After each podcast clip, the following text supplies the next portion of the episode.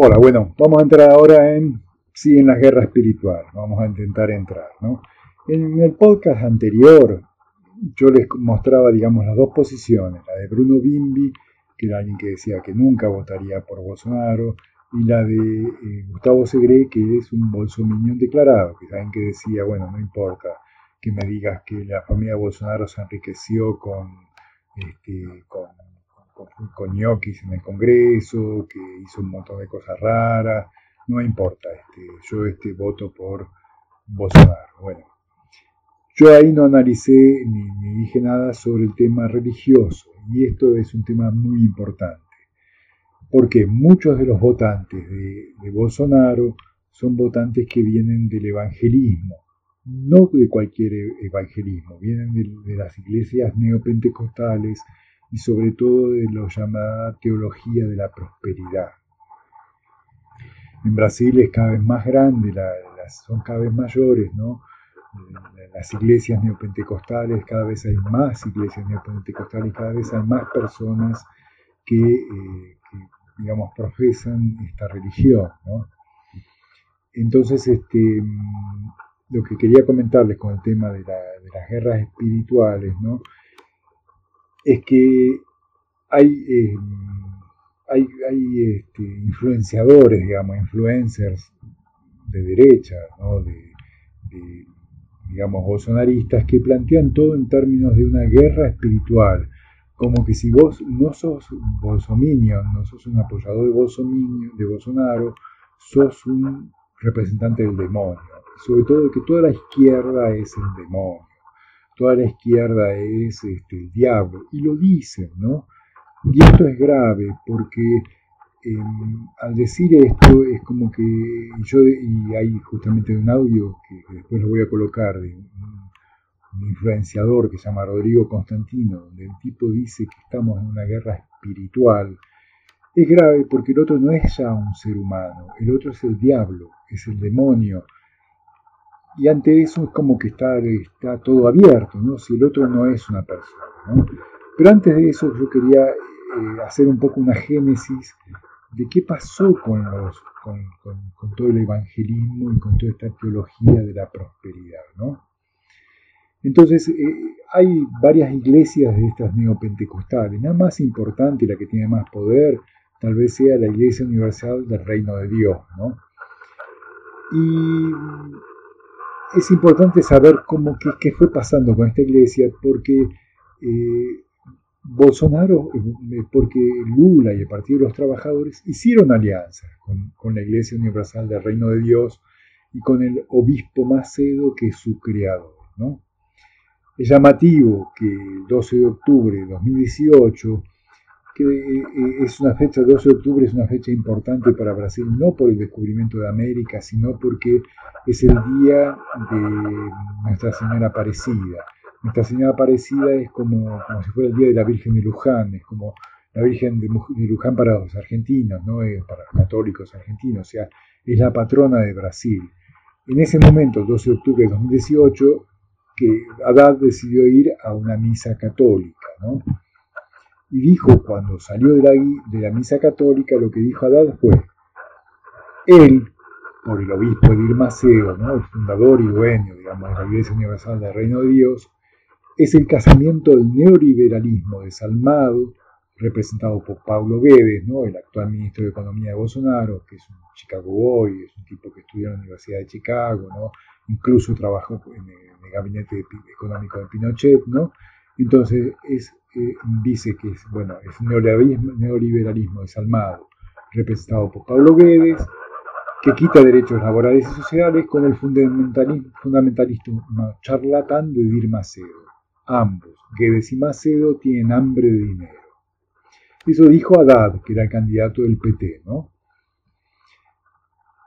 ¿Y qué le contesta la Iglesia Universal del Reino de Dios? Que esto yo lo colocó en el blog en su momento, ¿no? Porque de verdad parece eso de escupir para, para arriba, ¿no? Entonces lo que dice Edir Macedo, con sus dichos criminales, el ex alcalde de San Pablo, Haddad, Haddad fue intendente o alcalde de San Pablo, ¿no? Le falta el respeto no solo a los más de 7 millones de adeptos a la Universal, a la Iglesia Universal, solo en Brasil, sino a todos los brasileños católicos y evangélicos que no quieren la vuelta al poder de un partido político que tiene como proyecto la destrucción de los valores cristianos, como la familia, la honra y la decencia. ¿No? Esto le, empieza a contestar la Iglesia Universal a dar. Cuando el obispo Dir Macedo apoya al Partido de los Trabajadores y al expresidente Lula, el apoyo era muy bienvenido. Ahora, cuando el líder espiritual de Universal declara que su candidato es Jair Bolsonaro, el obispo Macedo debe ser ofendido de forma ligera. Y en la nota, la Iglesia Universal agrega, el candidato, Fernando Haddad, responderá en la justicia por el odio religioso que intenta diseminar y por sus calumnias. Del resto del pueblo sabrá darle una respuesta a él. Bueno, acá esto lo que te muestra es, o sea, el obispo Macedo de la Iglesia Universal era maravillosa cuando apoyaba a Lula, cuando decide apoyarlo a Bolsonaro, este, son charlatanes y están este, atrás del neoliberalismo. Eh, esto demuestra también toda esta incoherencia que a veces tiene el PT. ¿no? Para entender un poco más también el tema de la, Iglesia Universal, ¿no? Este, hay una nota en, CTXT, en, el blog, en lugar de noticias CTXT, que se llama La Iglesia Universal del Reino de Bolsonaro. Y justamente lo que cuenta es cuando se inauguró el Templo de Salomón, se llama así, ¿no? que se construyó justamente en la ciudad de, San Pablo, ¿no? que tiene 100.000 metros cuadrados. Yo pasé por el Templo de Salomón y es una monstruosidad. Cuando lo ves es una cosa horrible, porque lo que menos tiene es algo sagrado, ¿no? Parece, acá en la nota dice, parece una cosa de Las Vegas, ¿no? En la nota lo que comenta es, eh, el edificio incluye un auditorio con sillas para 10.000 personas, salones de estudio de la Biblia para niños, apartamentos y suites para obispos y pastores, un museo, otro auditorio para 500 personas, estudios de radio y televisión, y una imponente fachada con la altura de un edificio de 18 pisos, 18 pisos, ¿no? y revestidas con piezas importadas de Israel. La idea fue construir una réplica del templo homónimo de Jerusalén, descrito en el Antiguo Testamento. Pero todo tiene un aire a Las Vegas, es verdad, es una cosa horrible. Lo menos que da es una sensación de cosa sagrada. ¿no? Los teléfonos móviles y cualquier dispositivo de grabación están prohibidos. Se aceptan todas las tarjetas de crédito y una cinta automatizada lleva los diezmos y las donaciones en efectivo desde el altar a una habitación segura. Su construcción duró cuatro años y costó 300 millones de dólares. Se inauguró el 31 de julio de 2014 y casi nadie se atrevió a faltar. O sea, 31 de julio de 2014 estaba Dilma como presidente y estaba eh, Haddad, que después fue candidato a presidente por el Partido de los Trabajadores, como alcalde de San Pablo. Y entonces lo que hice con la inauguración fue como los funerales de Mama Grande, de García Márquez, donde todos los representantes, los distintos poderes naturales, y sobrenaturales se unieron convocados, y dignos solemnes en sus trajes de gala. ¿No? Y dice, bueno, que el cuento Mamá Grande es modesto con la realidad. ¿no? Ese día de la inauguración de la obra faraónica de la Iglesia Universal del Reino de Dios, la multitud se concentró en la explanada con las banderas de los más de 100 países en las que está presente la multinacional religiosa.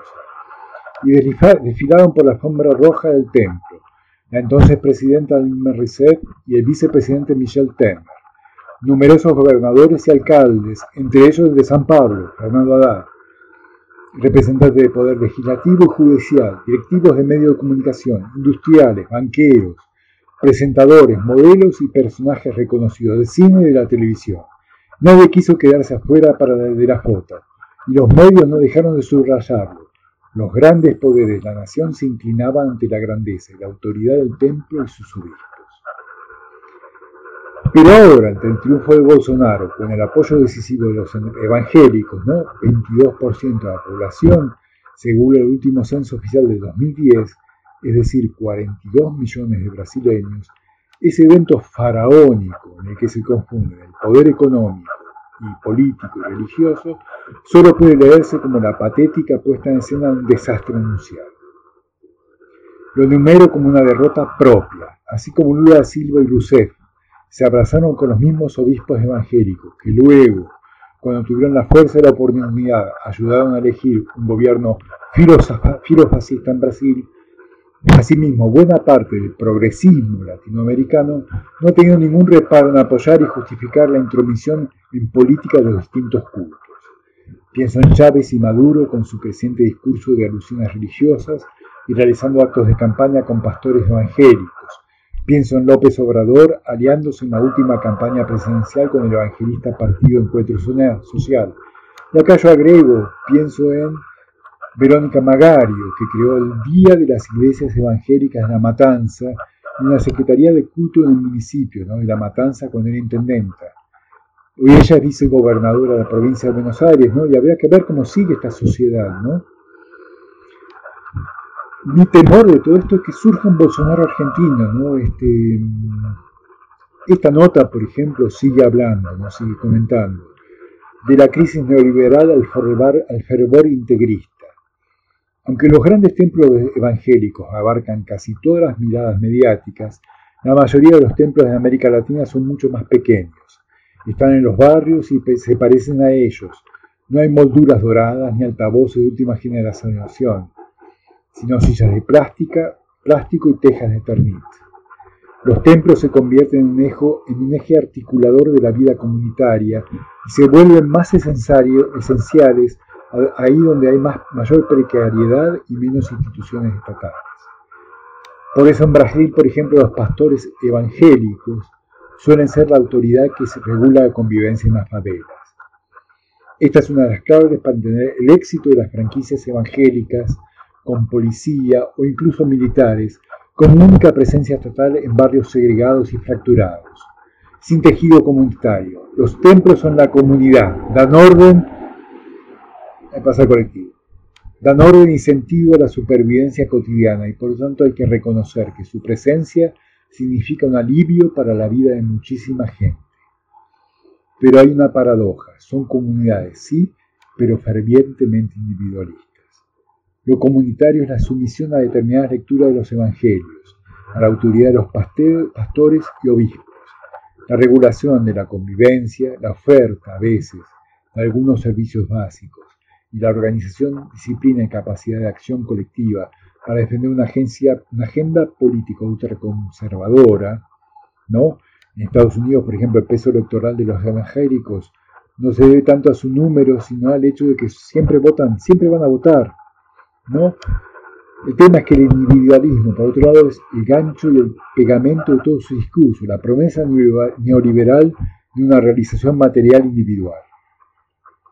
De modo que son al mismo tiempo un resultado y un combustible de proyecto neoliberal, y por tanto ganarán protagonismo con su resquebrajamiento. No podemos ignorar a propósito el cinismo y la agresividad de la teología de la prosperidad, la matriz ideológica del pentecostalismo, y el movimiento carismático. En síntesis, la idea es que la salud y la prosperidad material son proporcionales a la bendición divina, lo que significa que los ricos y poderosos, pastores y obispos incluidos, están más cerca de Dios y que la pobreza y la enfermedad se curan con la fe, es decir, arrepentimiento, donaciones, sumisión.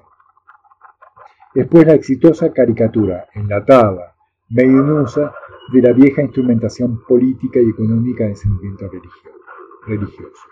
Todo esto está en una nota que se llama La Iglesia Universal del Reino de Bolsonaro, y está en es un artículo de una revista que se llama CTXT. Yo puedo agregar que alguna vez yo estuve, tomé un colectivo para salir de San Pablo y cuando estaba llegando a la periferia de San Pablo, era impresionante ver, digamos, no eran favelas, eran barrios humildes. Yo llegué a contar hasta tres y cuatro templos, digamos, entre comillas, evangélicos. En lo que dice acá era, eran garajes, ¿no? Pareciera que, al contrario de California, que en los garajes se arman Apple, se arma empresa de tecnología, en Brasil en los garajes se arma eh, este, una iglesia evangélica. Yo llegué a contar tres y cuatro denominaciones diferentes. ¿no? Era muy impresionante. ¿no? Y este, yo no sé cómo se puede hacer con esto, ¿no? Este, para que tenga una idea de lo que es el templo de Salomón, hay varios videos, yo voy a colgar uno que, vi en YouTube, que es a través de un drone, se ve lo que es el templo de Salomón. A mí me resulta algo monstruoso, porque me parece lo menos sagrado que hay, ¿no? Es, una construcción enorme, 18 pisos, ¿no? Este, con columnas, ¿no? Es una cosa que es menos cercano a, algo sagrado que alguien puede imaginarse. Lo que dice acá en la nota se parece a algo de Las Vegas, ¿no? En, este, en, el blog, ¿no? Este, en tinyur.com, t i n y barra podcast, no me sigan, podcast, no me sigan todos juntos. Dos, dos en número, ¿no? Les dejo los enlaces para que, está toda esta nota ¿no? de la Iglesia Universal del Reino de Bolsonaro y este video con drone para que tengan idea de lo que es el, rey, el, templo de Salomón y bueno, todo esto de los poderes, ¿no? O sea, y esto, esta contradicción del PT, cuando eras mi aliado eras maravilloso y hasta iba a, la inauguración de una monstruosidad del, templo de Salomón que incluso fue hecho en San Pablo, que dicen que en la construcción hubo cosas raras, que se construyó un lugar donde, donde no se podía construir, y Haddad fue, era, era alcalde de, ese momento de San Pablo, Dilma Rousseff era, era presidente, Temer era el vice, que fueron todos a la inauguración, ¿no? Entonces, todo esto se los digo como para que tengan idea de que hay 22 este, millones de neopentecostales en el censo de 2010, hoy deben ser más, Inclusive se hace una proyección que para 2030 va a haber una mayoría de evangélicos, ¿no? Que está mal decir evangélicos porque hay muchas denominaciones, ¿no? Pero digamos, las más poderosas son tipo la Iglesia Universal, ¿no? Y son los que tienen la pauta, digamos, este, con Bolsonaro, son los que votaron por Bolsonaro, son los que están gobernando con Bolsonaro, y bueno, a esto viene la guerra religiosa digamos. Ahora les voy a comentar por qué diablo de, una guerra espiritual, quiero decir, ¿no? Antes de entrar en la guerra, parece, esto parece el, preámbulo que no termina más. Pero bueno, pongo una música para relajarnos, ¿no? Pensando en que somos inocentes cuando dormimos de Tom Watts. Y después de la música sí entro en la guerra, en la guerra espiritual, en sí. Vamos a escuchar a Tom Watts.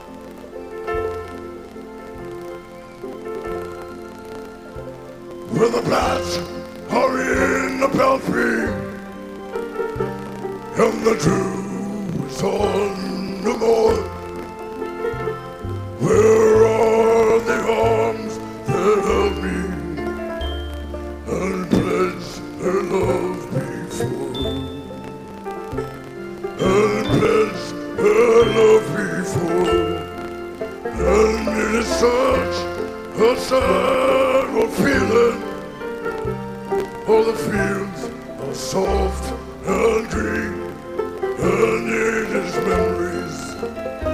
that I'm stealing, but you are innocent.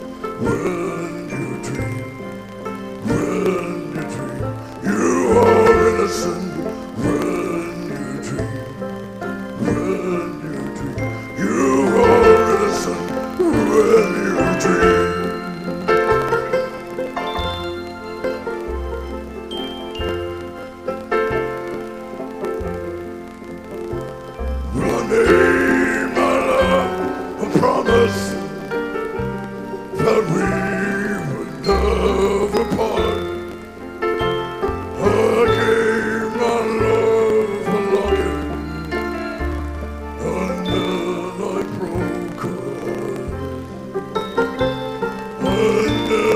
heart broken And it's such sad old feeling All the fields are soft and green And it's memories that I'm stealing But you are innocent when you dream When you dream You are innocent.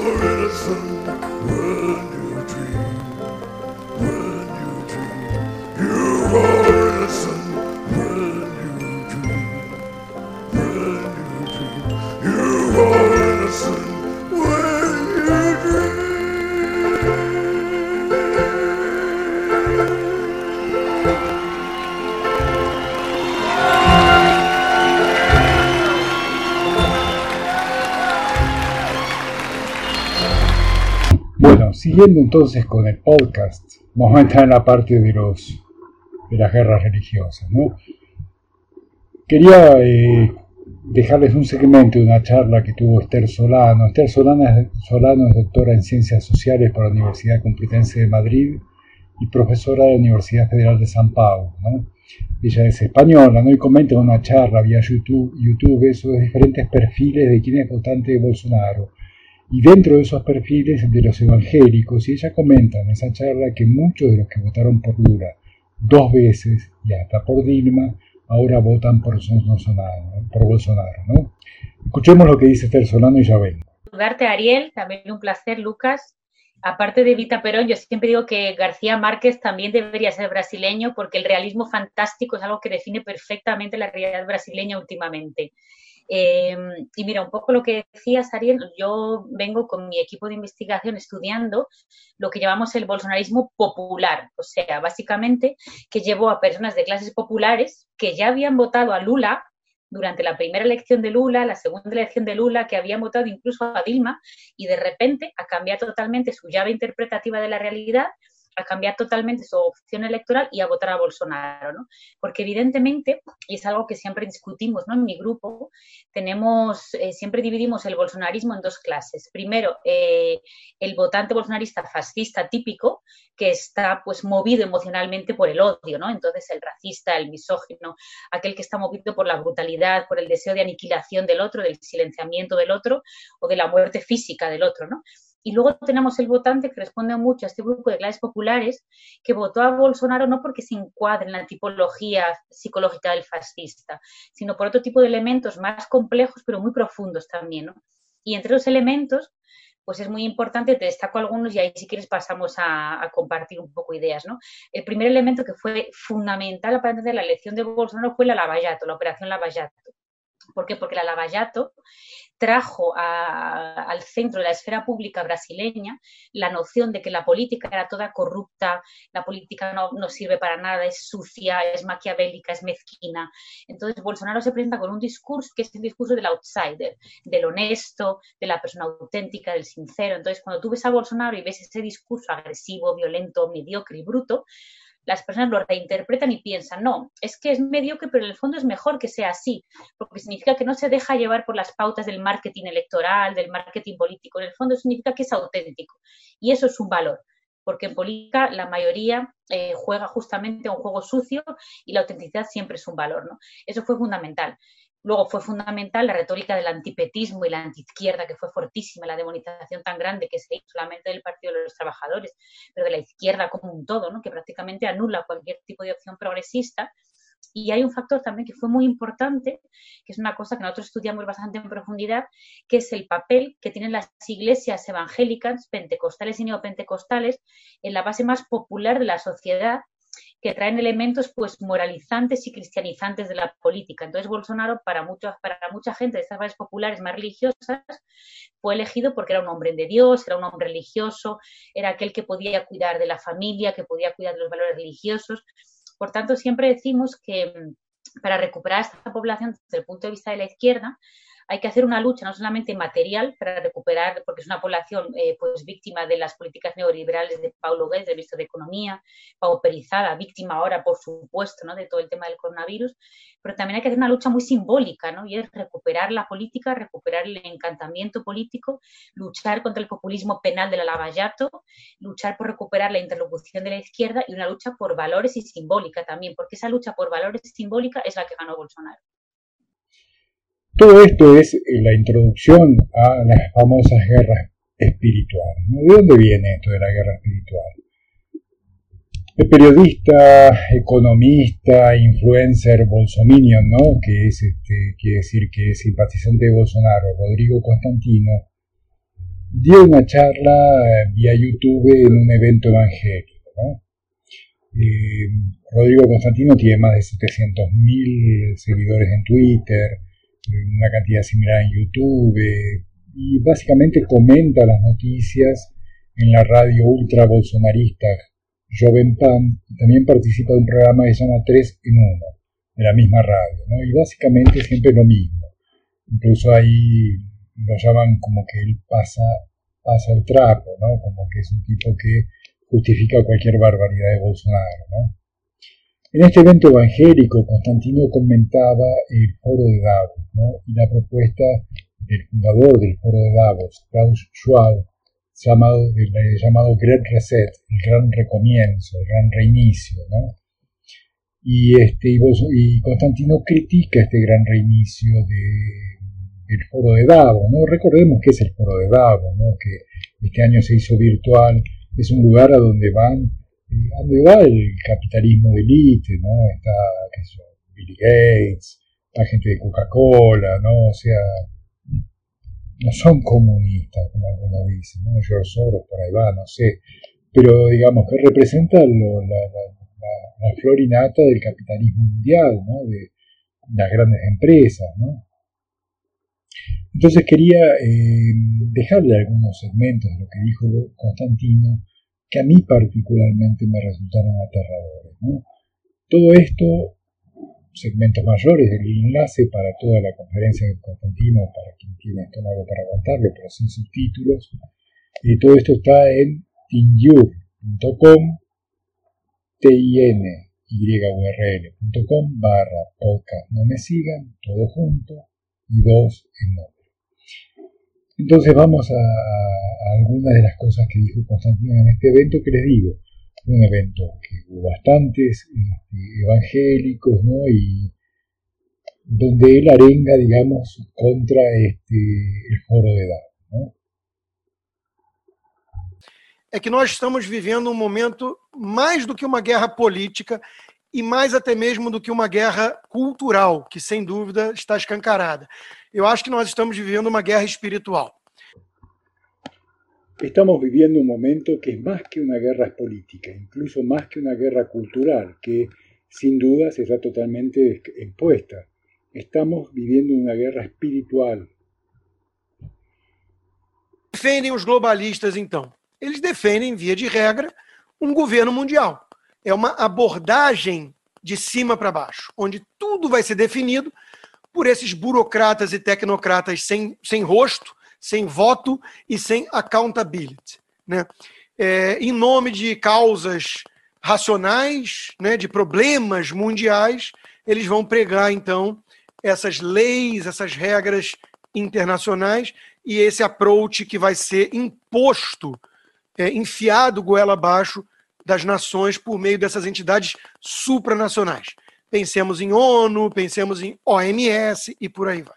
Entonces, va la traducción, ¿no? Entonces, ¿qué defienden los globalistas? Ellos defienden, por regla general, un gobierno mundial.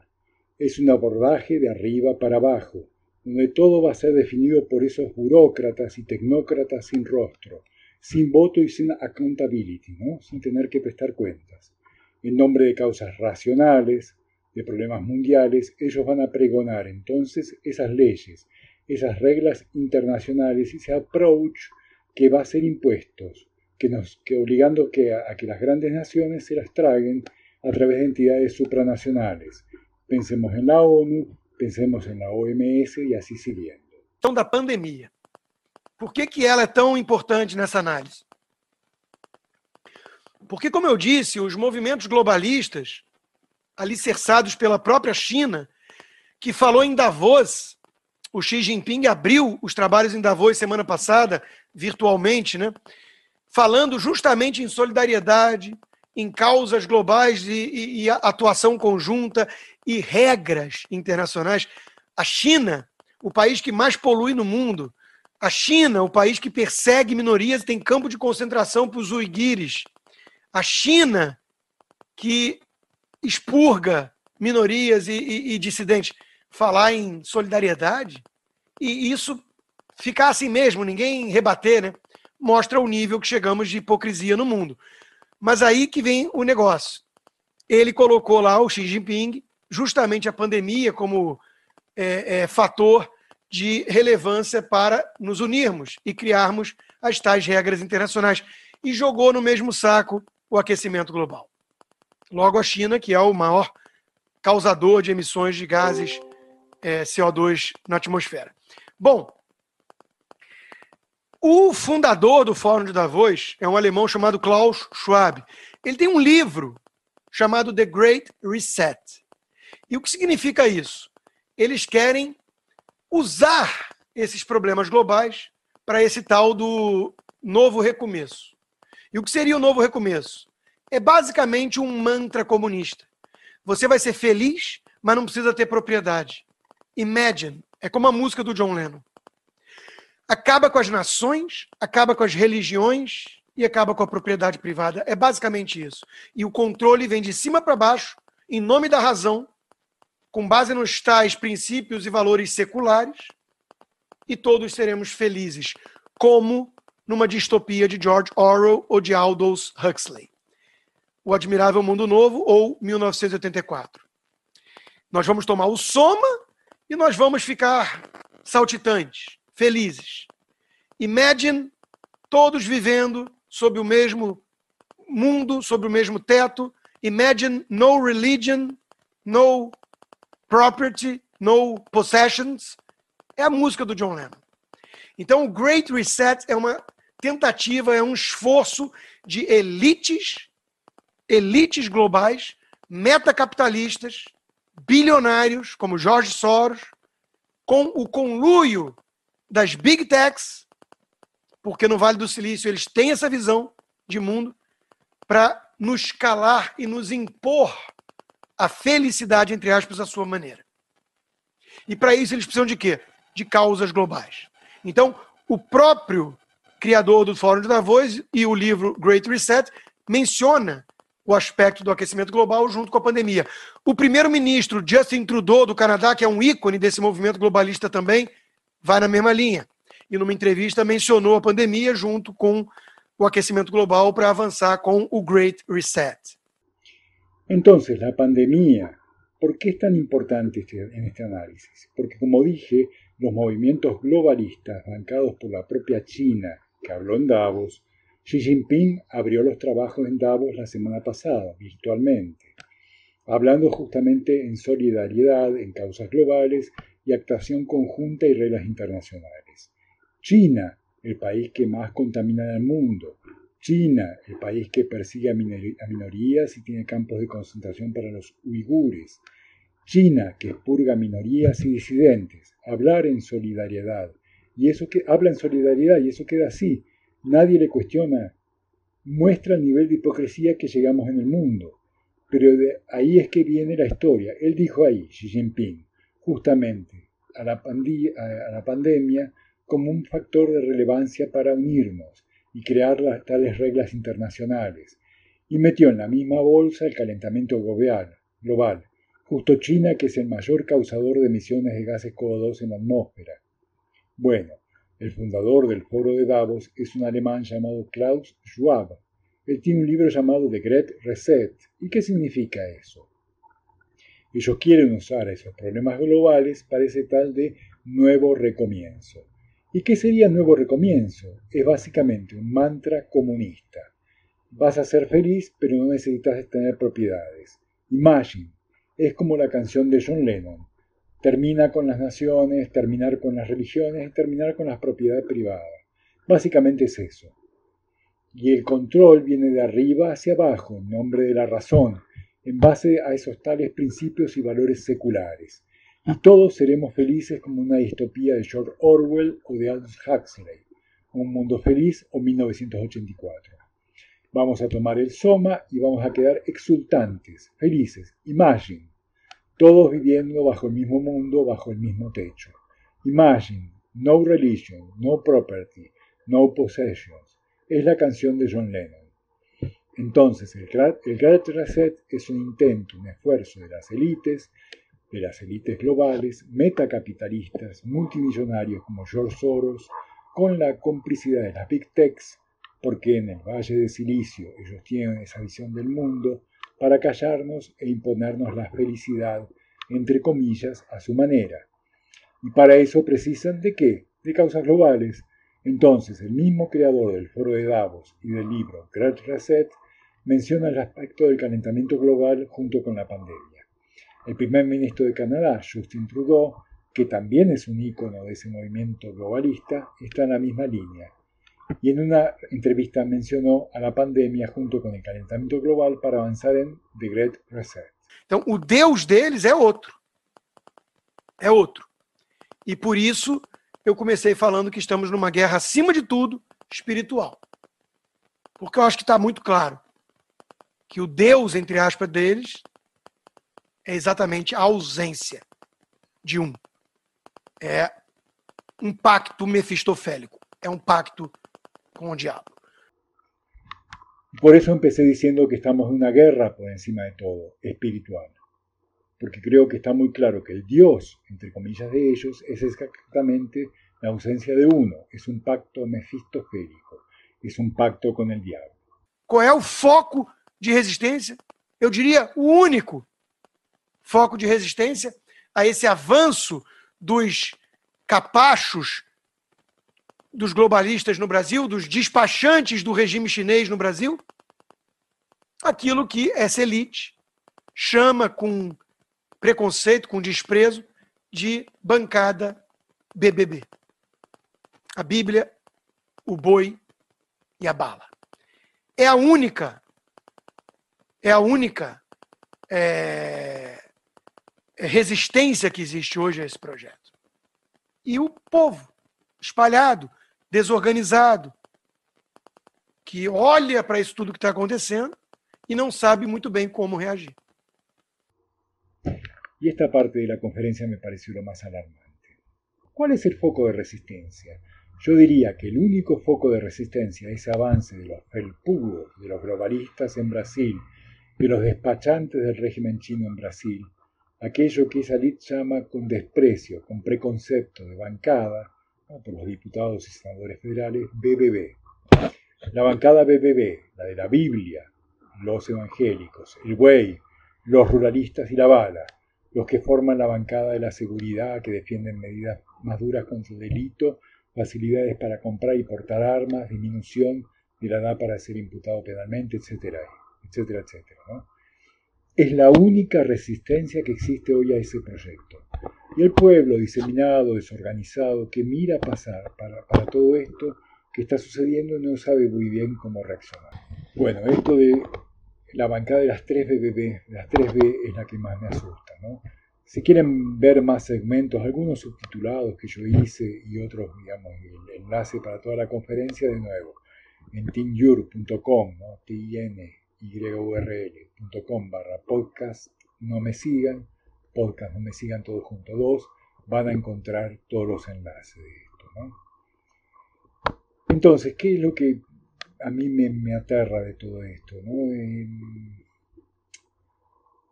pensando en esto de, pacto mefistofélico, ¿no? de, todo esto de, del diablo, del demonio, que él se lo habla a evangélicos que lo convocan a un evento analizando eh, el foro de Davos. eh, hay un Esther Solano en esa charla que ella dio, que al comienzo ella este, delineaba quién era el votante bolsonarista, ¿no? deja claro esto de la demonización del otro, ¿no? Este, escuchemos lo que dice Esther Solano. Y yo creo que aquí tenemos tres problemas. Yo siempre digo eh, de interlocución, de canal y de primero la interlocución. Fíjate, Ariel, que es muy difícil para la izquierda en Brasil eh, colocarse como un interlocutor legítimo porque hemos pasado por un proceso de demonización intensa, ¿no? yo creo que tenemos que, tenemos que recordar a partir de la época del impeachment todo el proceso brutal de la prensa tradicional que fue muy fuerte, ¿no? De ataque, eh, pues, em, de un ataque virulento, no solamente contra el PT, sino un poco contra todo lo que simbólicamente significa ser de izquierda, ¿no? Eh, entonces, em, eso ha sido muy fuerte. Cuando digo demonización, escojo la palabra además de una forma precisa, ¿no? Porque lo que está pasando, por ejemplo, y vemos en muchos sectores populares dentro de las iglesias, y ahora digo por qué esto es tan importante, es literalmente un proceso de demonización de la izquierda, colocando a la izquierda como si fuera la destrucción del país, de la familia, de la infancia, o sea, tocando valores eh, muy primitivos, ¿no? Muy eh, valores muy fundamentales que despiertan pues el miedo, el pavor y que despiertan, bueno, pues sentimientos eh, muy fuertes, muy ontológicos con los cuales tenemos que saber conversar también, ¿no? Entonces tenemos ahí un papel de total deslegitimación, de interlocución. Bueno, para, para hacer un pequeño paréntesis en esto de la guerra espiritual, les dejo la apertura de la serie American Gods, la música de la apertura de American Gods. American Gods es una es una serie que está basada en una novela gráfica de Neil Gaiman, ¿no? donde eh, el nombre que viene de que los viejos dioses, ¿no? Odín, Anansi, Demeter, están en guerra, y también dioses de los pueblos originales de Estados Unidos, ¿no? Este, dioses africanos, dioses este, orillas eh, africanos, están en guerra con los nuevos dioses, con los dioses de Estados Unidos, ¿no? que esta básicamente es la tecnología y, este, los medios, ¿no? Y dicen que y ellos entran en una guerra, digamos, este, con estos dioses nuevos porque están perdiendo adoradores, ¿no? Entonces escuchemos la, el inicio, ¿no? la música de entrada de American Gods para pensar en Brazilian Gods, ¿no? Con esto de que la bancada BBB, la bancada del buey, de la Biblia y de la bala, son, digamos, el foco de resistencia a esta guerra espiritual que propone eh, Rodrigo Constantino.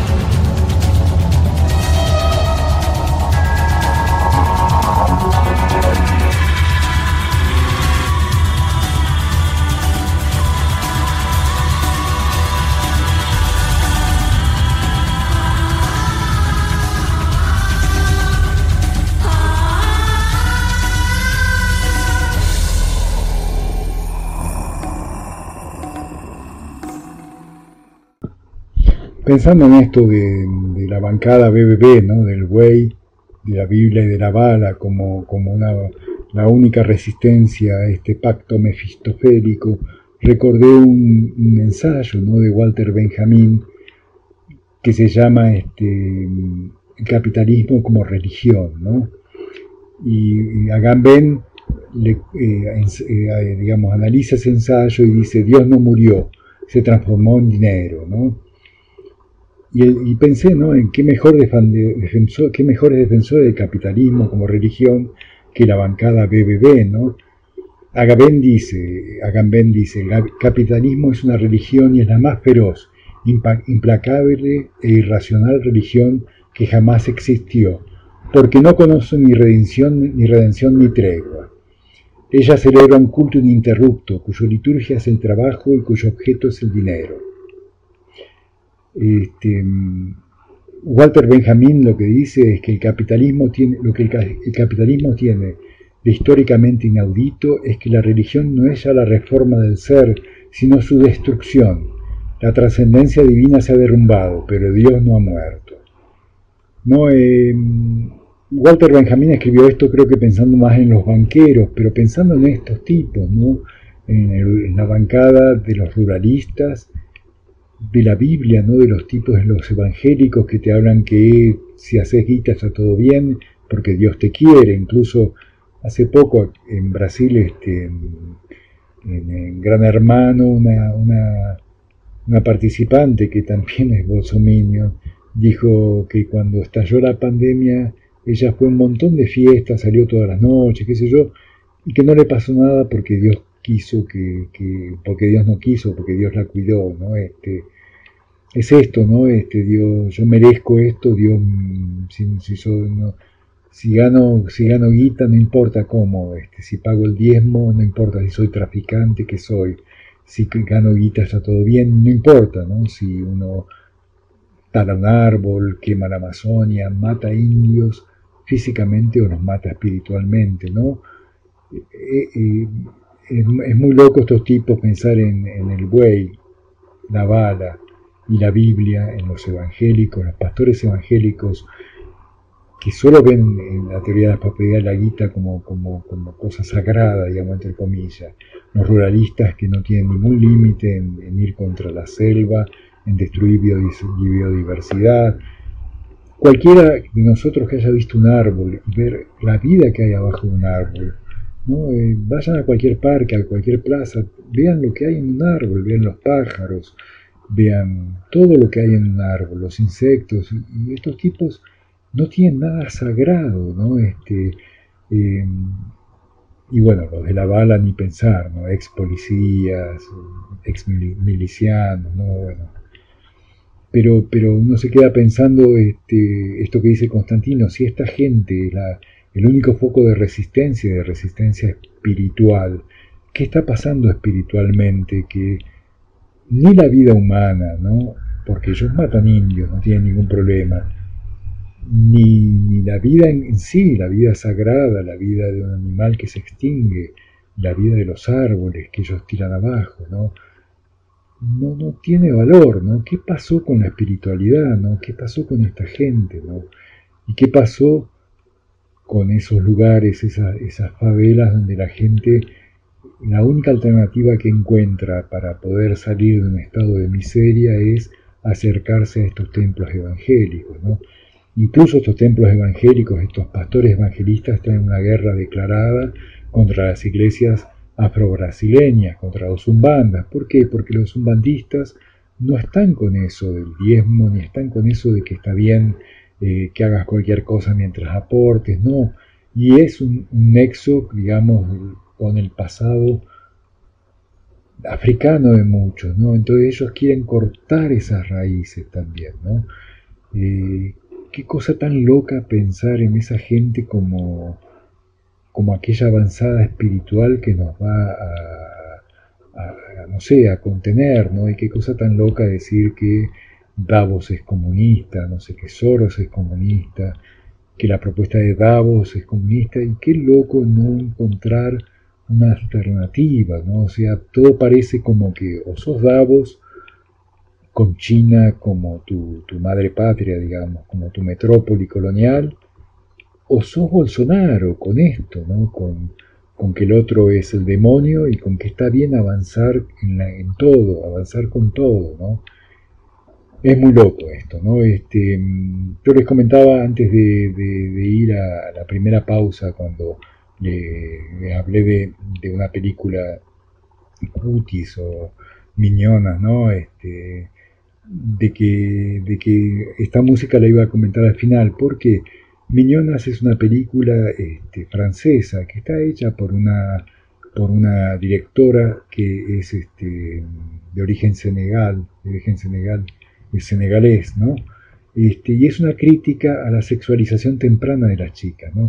Si ustedes la pueden ver, eh, está en, Netflix, yo voy a intentar buscarla para dejarla colgada, pero a veces es difícil películas francesas, pero vale mucho la pena verla, es una película muy cuidadosa, ¿no? Lo que muestra justamente es una nenita de unos 13, 14 años, ¿no? Que es este, descendiente de senegaleses y que está en París, vive en París y justamente todo este, ella forma parte de un, de un, de un este, grupo de danza que danza en hip hop y tiene toda una danza muy sexualizada, ¿no? Y como, como en, los carteles se ve a las nenitas con ropa este, bastante minúscula, los tipos este, dijeron, no, estos tipos fomentan la pedofilia, y no es así.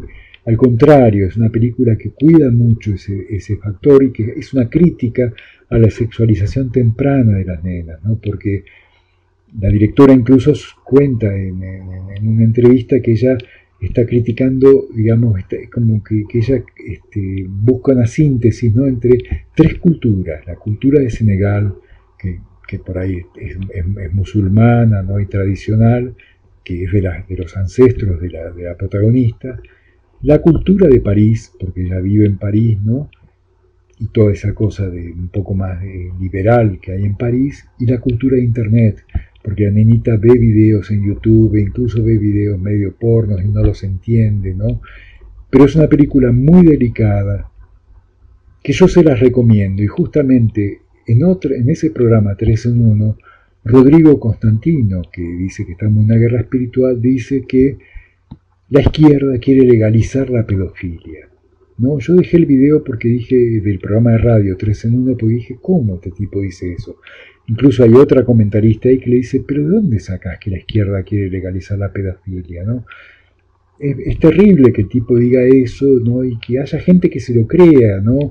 Este, incluso el tipo dice que en California están con leyes y es todo mentira, ¿no? Este, yo en, en la entrada dejo el, el enlace al programa de radio, a esa parte del programa de radio y, toda, todo la, digamos, el chequeo de la información, que es todo mentira, empezando por la película. La película no es una película a favor de la pedofilia, al contrario, es una película sumamente delicada y lo que busca es justamente criticar toda una sexualización temprana. No, este, es muy delicada la película, véanla, incluso cuando la vimos, me acuerdo que comentamos, mira, esta película debe estar dirigida por una mujer, y sí, está dirigida por una mujer, y, bueno, y la nenita es como que, no les voy a contar el final, pero véanla, vale la pena verla. Se llama Cutis o Miñonas. Yo no si encuentro el link, si no dejo eh, bien la información, si tiene Netflix se puede ver. Y bueno, espero haber terminado la, la, guerra espiritual. Espero que haya quedado más o menos claro mi, temor ¿no? y mi, llamada de atención a esto de decir que el otro es el demonio y el otro es, este, es el diablo, ¿no? porque yo creo que es grave afirmar que el otro es eso. ¿no? puedo dejar de pensar en los militares diciendo que el otro es un terrorista, que el otro es muy grave. Para relajarnos un poco quería eh, colocarles, este, compartirles la música, ¿no? El tiempo de las cerezas. Es una canción que tiene que ver con eh, la Comuna de París, el levantamiento de la Comuna de París, ¿no? evento que sucedió hace 150 años ¿no? y que bueno, marca, digamos, el comienzo, digamos, de una anarquía posible, ¿no? O sea, la Comuna de París se levantó contra, eh, contra las fuerzas eh, francesas, la policía, el ejército francés, porque el Francia se había este, rendido ante Prusia en la guerra franco-prusiana, prusiana y, la Comuna de París no quería aceptar eso y había varias otras reivindicaciones.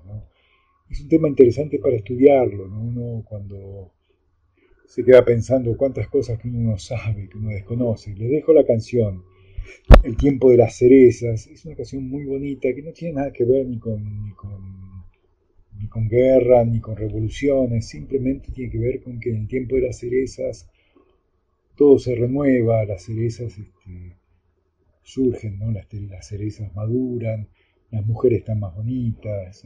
Es una canción muy linda cantada por Yves Montand. Escuchemos el tiempo de las cerezas en homenaje a, Comuna de París. Y bueno, lo pueden bajar y escuchar en tinyur.com, t i n y rcom barra podcast no me sigan, podcast no me sigan todo junto y dos. El tiempo de las cerezas.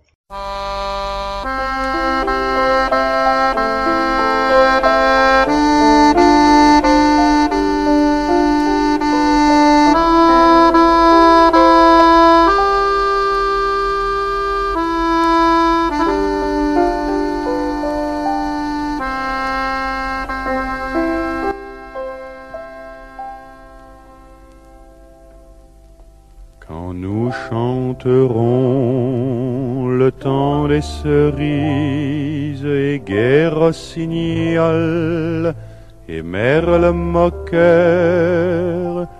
seront tous en fête.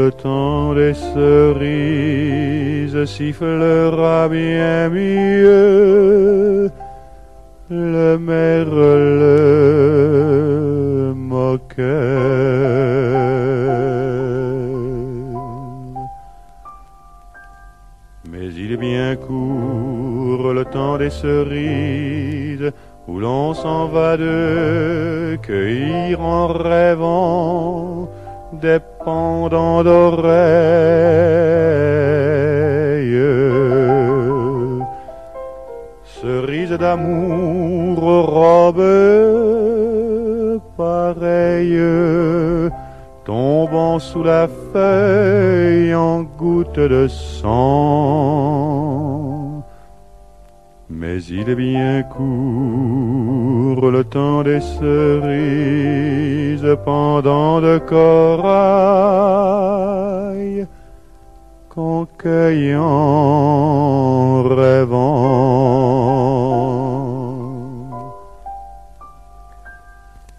Quand vous en serez au temps des cerises, si vous avez peur des chagrins d'amour, évitez les belles.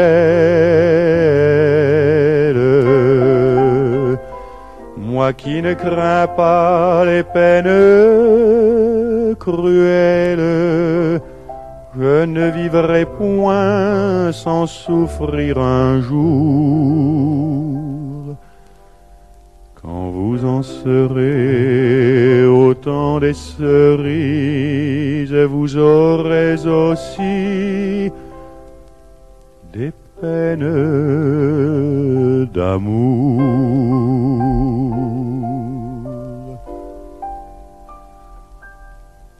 J'aimerai toujours le temps des cerises, c'est de ce temps-là que je garde au cœur une plaie ouverte.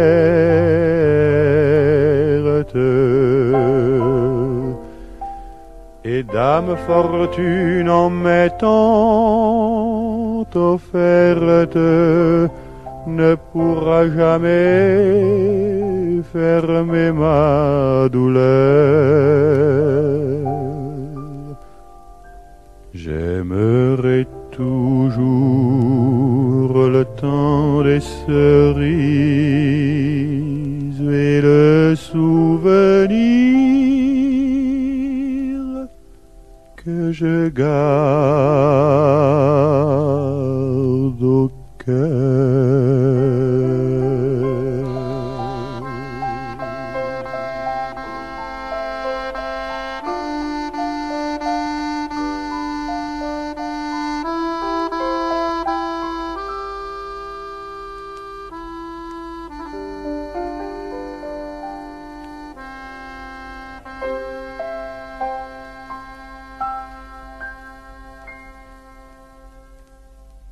Quería dejarles una película que es del año 59, 1959, 59, con Vittorio Gassman y Alberto Sordi, se llama La Gran Guerra, La Grande Guerra. Y hace poco la volví a ver y la verdad que siempre me, llama la atención, ¿no? Y la película es sobre la Primera Guerra Mundial y la participación de Italia en la Primera Guerra, ¿no? Este, justamente Alberto Sordi y Vittorio Gassman hacen dos reclutas en la guerra, este, ellos son reclutados, digamos, pero no, son, no están muy convencidos de ir para la guerra, ¿no? Incluso Vittorio Gassman, el personaje de Vittorio Gassman es un medio anarquista, qué sé yo, siempre pregunta, leíste a Propotkin, pero lo dice medio como para con soberbia. Si bien no es un personaje soberbio y Sordi es un ventajero, pero no son malos tipos, ¿no? Y hay una parte de la película que a mí siempre me llamó la atención y es que ellos salen de patrulla, ¿no? Con un sargento y bueno, este, se separan y Sordi y los dos reclutas, Sordi y Gasman, se quedan mirando las nubes, ¿no? Y este Gasman dice, uh, mirá, aquella, aquella nube parece una mujer desnuda. El otro dice, vos te imaginas siempre que hay mujeres desnudas. Bueno, es toda una historia de repente escuchan a alguien silbando y, el personaje Gasman dice, uh, mira, un mirlo, escúchate un mirlo. Y otro escucha que está, está silbando la nube azul. Se ponen a mirar y ven que abajo hay un soldado austríaco, ¿no? Italia y Austria, Austria estaban en guerra y ambos lo apuntan, ¿no? Y este, Gasman le dice a Sordi, tirale vos. Y Sordi va a tirar y dice, no, mira, yo soy medio miope, tirale vos. Y ambos se la pasan diciendo así, y en un momento el tipo está haciéndose un café y dice, bueno, dejemos que tome un café.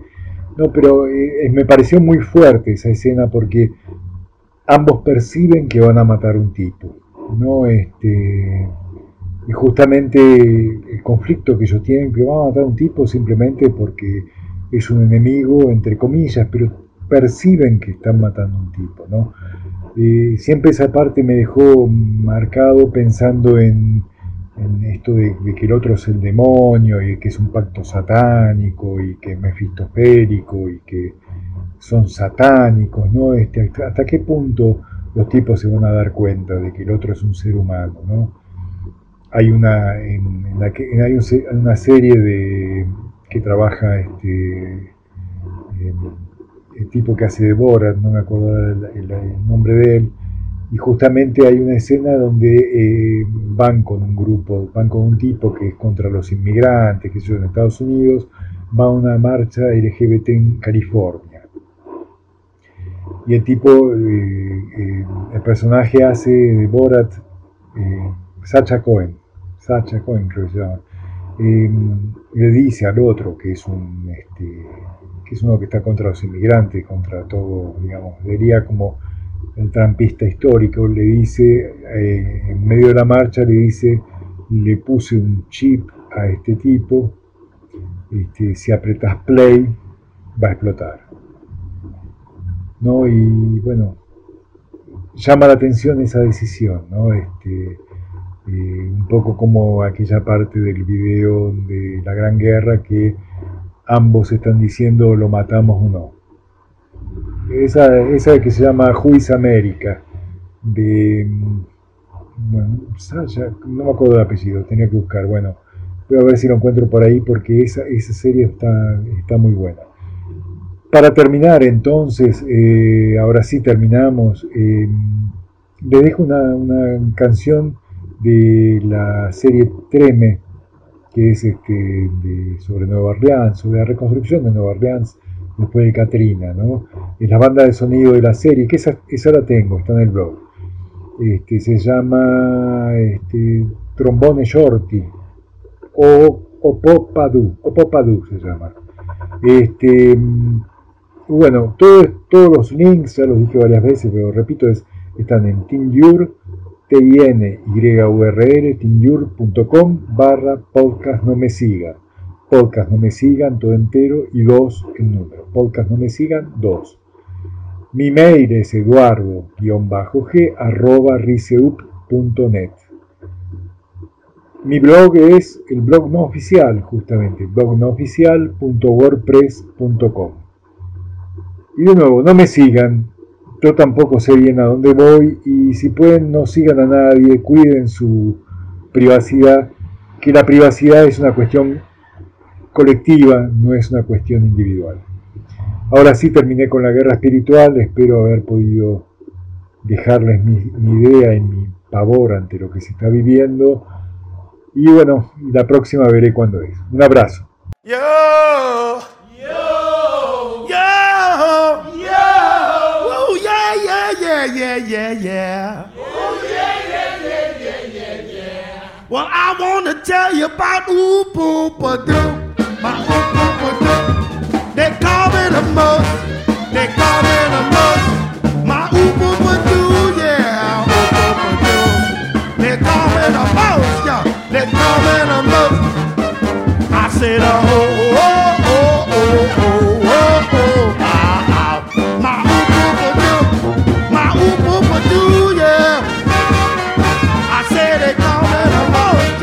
let go.